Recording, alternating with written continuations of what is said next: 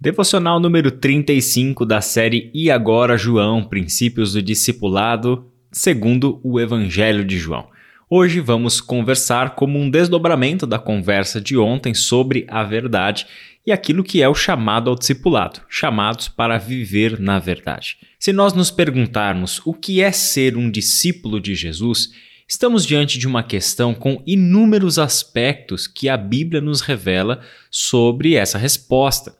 Temos então uma questão que pode ser respondida de diversas formas e diversas formas corretas. Talvez uma das mais sintéticas respostas que nós podemos dar a essa questão seja a seguinte: ser um discípulo de Jesus é viver na verdade.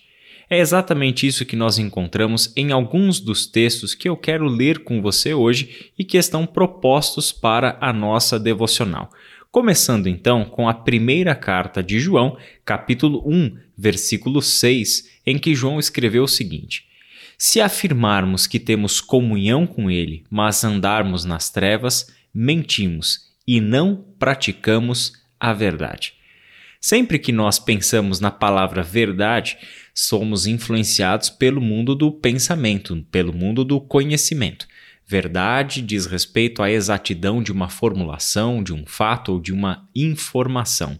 Verdade é que 2 mais 2 são 4 e não pode dar 3 essa resposta.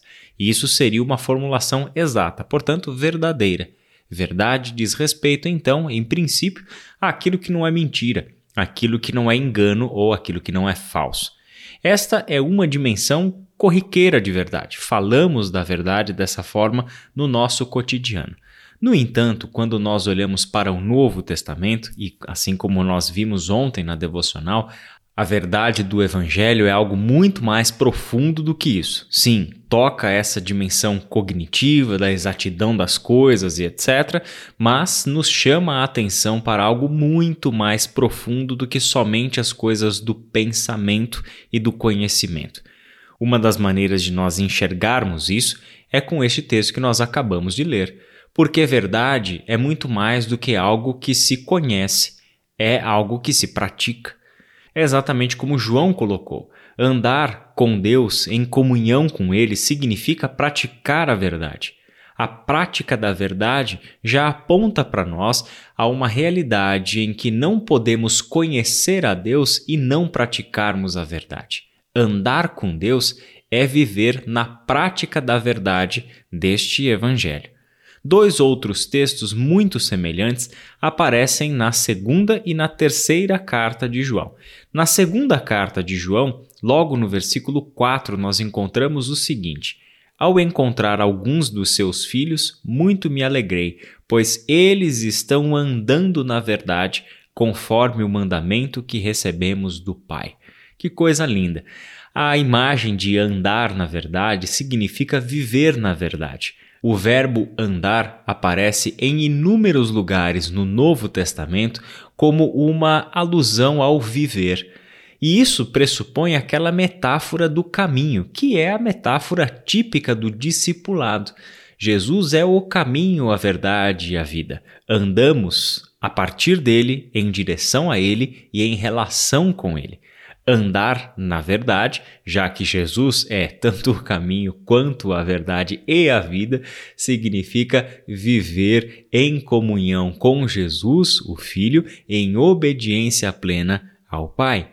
Portanto, a verdade, mais uma vez, se apresenta a nós no Novo Testamento como algo que está para muito além do conhecimento e das coisas do pensamento, do mundo das ideias, da exatidão das formulações ou qualquer coisa desse tipo.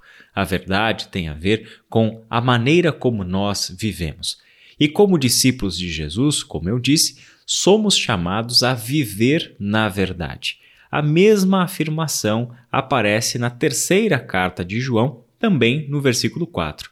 Não tenho alegria maior do que ouvir que meus filhos estão andando na verdade. Esse texto é ainda mais explícito com relação à alegria de João sobre o discipulado.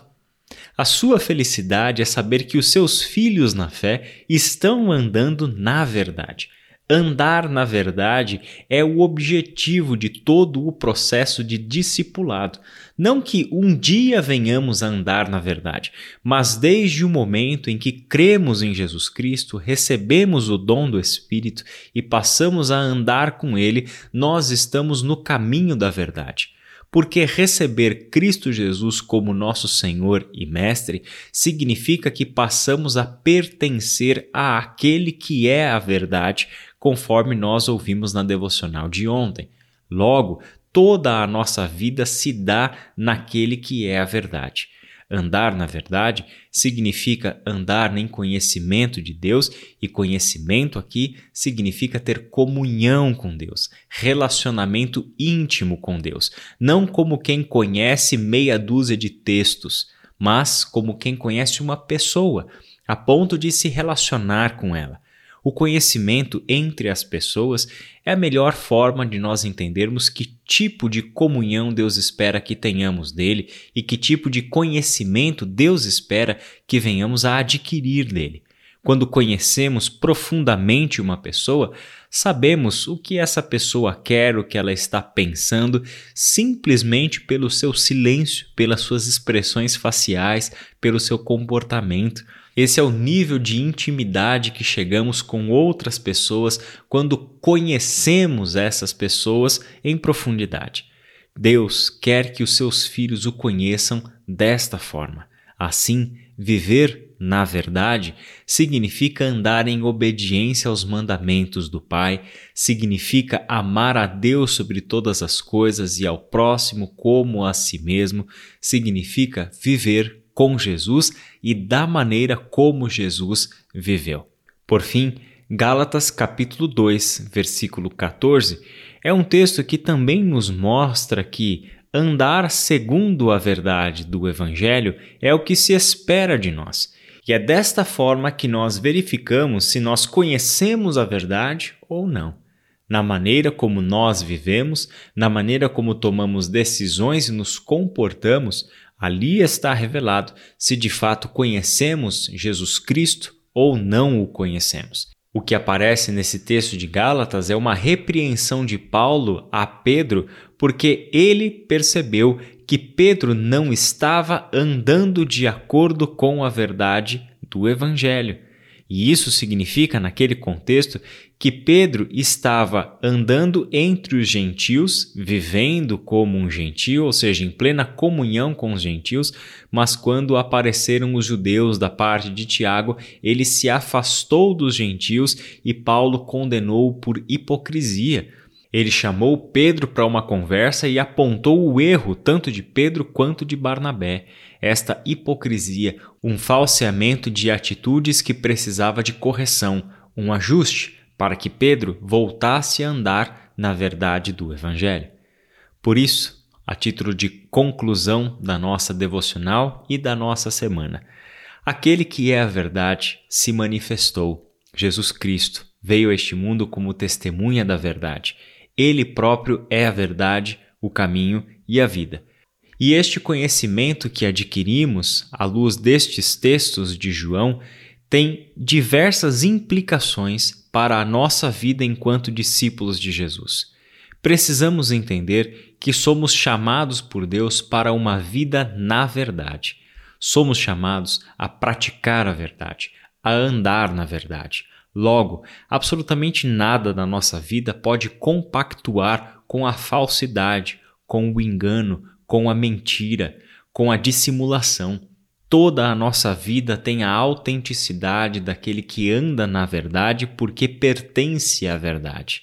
Na vida do discípulo de Jesus, este é o conhecimento que está sendo buscado, o conhecimento prático da verdade, que se manifesta na nossa conduta, que é verificável na medida em que obedecemos ou não obedecemos aos mandamentos que o Senhor deixou para nós. Por isso, vivemos para a verdade do Evangelho e na verdade do Evangelho. Vamos orar? Pai de amor, muito obrigado por mais esta semana de reflexões na tua palavra. Obrigado por essa jornada tão abençoadora que o Senhor tem nos conduzido como igreja a pensar sobre os princípios do discipulado dentro do Evangelho de João. Que todos nós estejamos aproveitando a totalidade do teu ensino na tua palavra para sermos os discípulos que o Senhor almeja que sejamos, discípulos de Jesus Cristo, verdadeiramente comprometidos com aquele que é a verdade. Dá-nos, ó Pai, um final de semana abençoado, em nome de Jesus. Amém.